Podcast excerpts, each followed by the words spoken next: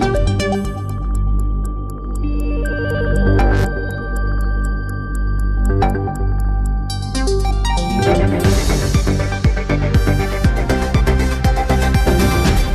Notre invité ce matin est porte-parole du parti Les Républicains. Bonjour Laurence Salier. Bonjour. Bonjour Jean-Jérôme Bertolus. Bonjour Laurence Salier. Bonjour euh, Simon. Alors hier, le parquet a ouvert une enquête préliminaire sur euh, les travaux de l'éditeur Actes Sud à Paris, l'ancienne maison d'édition de Françoise Nissen, la ministre de la Culture.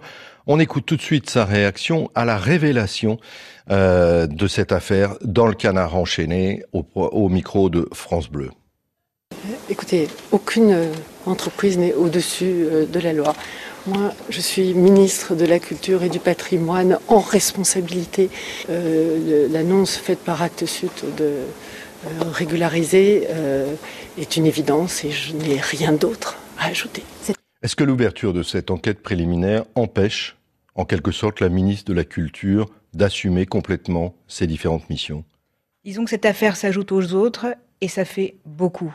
Euh, on est encore dans une affaire Benalla où le président Macron a donné un sentiment de toute puissance. Je suis président de la République, je fais ce que je veux.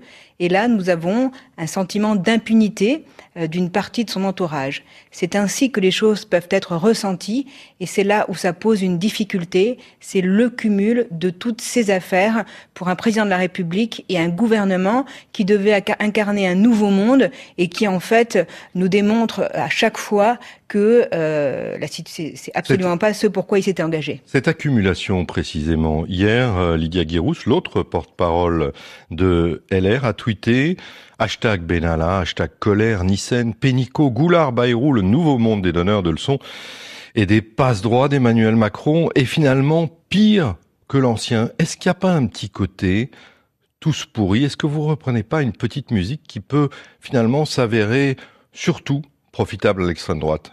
On ne reprend pas de petite musique, on analyse la situation telle qu'elle se présente. Lorsque nous avons eu connaissance de l'affaire Benalla, évidemment que nous ne pouvions que réagir avec beaucoup de virulence. Il y avait de la violence, il y avait de la dissimulation, du mensonge, mensonge d'État, affaire d'État.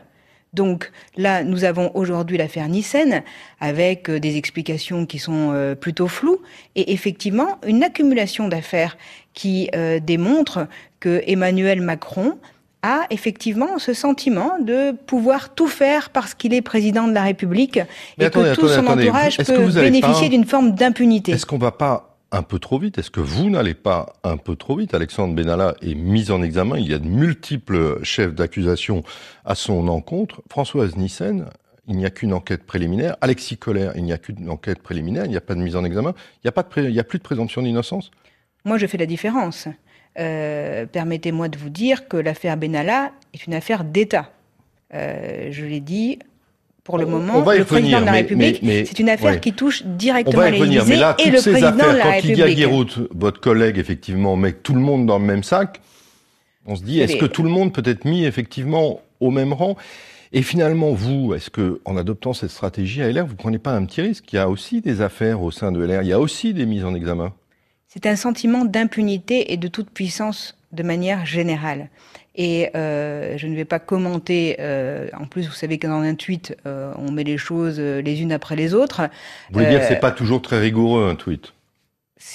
je ne vais pas insister sur le commentaire de je suis pas venu pour vous commenter un tweet de Lydia Guirous. Permettez-moi de vous dire que je suis porte-parole. Vous auriez peut-être pas tweeté la même chose. Je suis porte-parole des Républicains et je suis euh, je porte la parole de mon parti et celle de mon président. Mais vous auriez peut-être pas tweeté exactement la même chose. Chacun que a sa manière d'exprimer voilà. les choses. Mmh. Ce que j'ai à vous dire, c'est que cette affaire Benalla n'est pas terminée et que nous attendons du président de la République qu'il nous dise la vérité car on ne peut pas rester euh, dans cette situation sans comprendre pourquoi cette personne a été protégée, pourquoi cette personne avait autant d'avantages. Vous parlez de sentiment de toute puissance de manière générale, Laurence Salier. D'ailleurs, des affaires, il y en a toujours eu euh, avec les présidents de la République, euh, y compris sous Nicolas Sarkozy, le dernier président de, de votre camp. Alors, est-ce que finalement, c'est pas un problème inhérent à la façon d'exercer le pouvoir en France?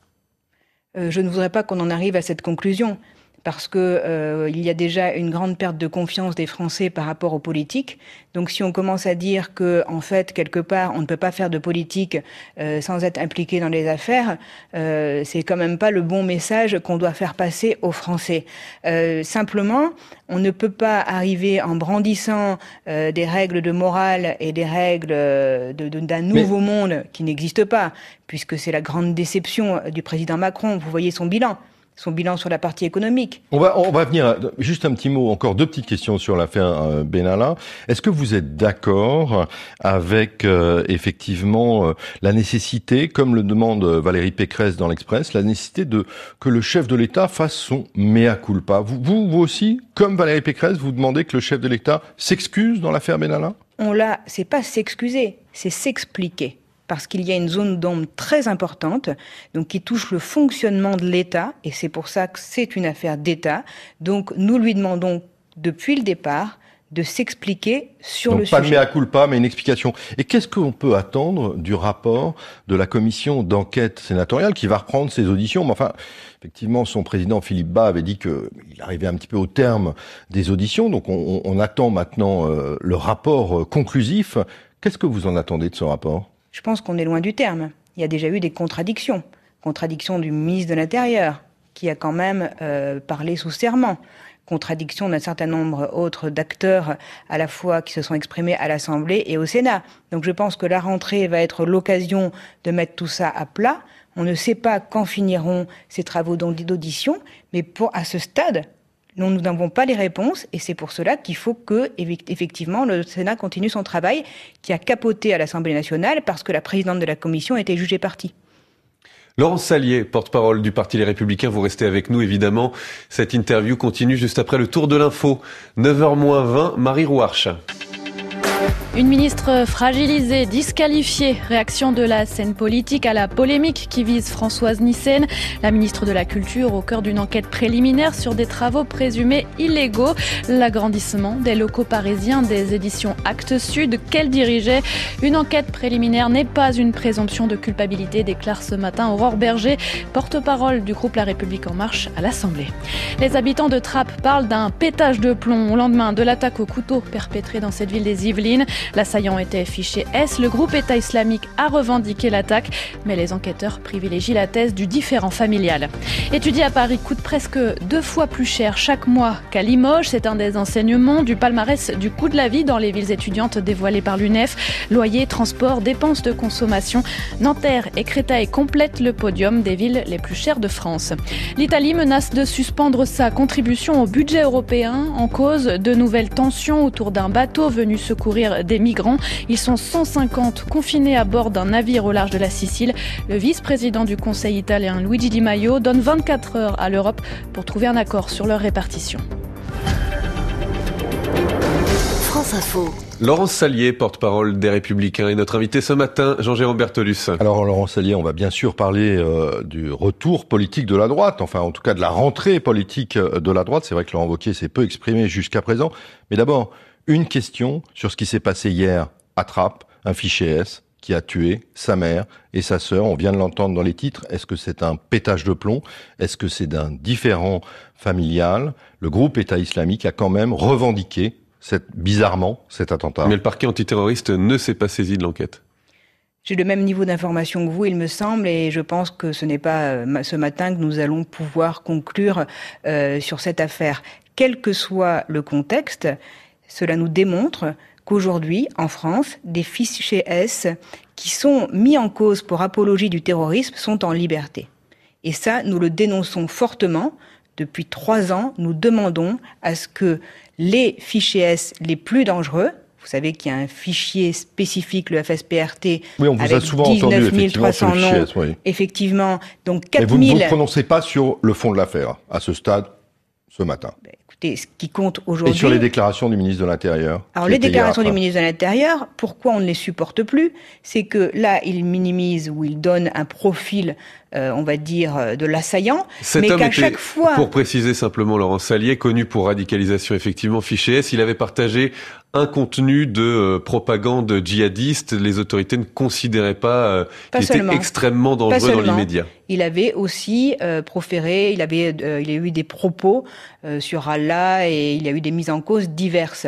Mais quand on sait qu'aujourd'hui, permettez-moi de finir, parce que c'est important, 4000 personnes sont en liberté alors que l'on sait qu'elles sont très dangereuses et en capacité de passer à l'acte, c'est ça que nous condamnons. Et d'un mot encore, vous disiez euh, que le ministre de l'Intérieur minimise? Alors, le ministre de l'Intérieur nous fait un descriptif de l'assaillant.